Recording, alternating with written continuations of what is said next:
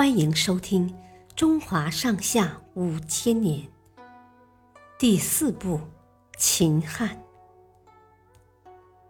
刘邦入关。楚怀王在派项羽北上救赵的同时，又命刘邦从彭城出发，西攻咸阳，并和二人约定，谁先打进咸阳，平定关中。就封谁为关中王。刘邦的军队比项羽的要弱得多，所以他没有硬攻，而是组成小股队伍，采取灵活多变的战略战术，边打边扩大力量。刘邦是一个待人宽和的人，所以有很多名士投奔到他的旗下，由此，他的队伍。得以不断扩大，很快就发展到了五万人。刘邦的军队向西南进军，打到了南阳郡，包围了宛城。宛城城高沟深，粮草丰厚，本来不易攻破，但宛城郡守却认为大势已去，于是投降了刘邦。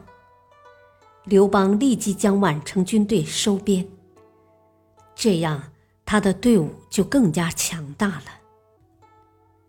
此时，项羽已经解除了巨鹿之围，正在快速向西进发。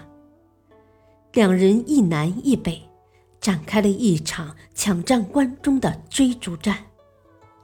刘邦下令，全军所到之处，不许抢掠。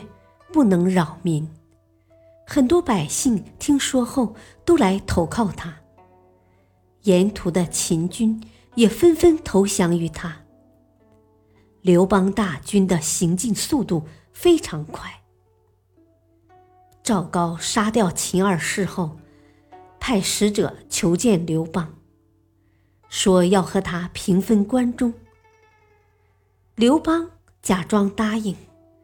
等秦军丧失警惕后，突袭咸阳附近的武关，大破秦军。公元前二零七年十月，刘邦率领军队进驻霸上，离咸阳只有百里之遥。新即位的秦王子婴在走投无路之下，只好手捧。代表着国家政权的玉玺，亲自到坝上向刘邦投降。至此，大秦帝国宣告灭亡。谢谢收听，再会。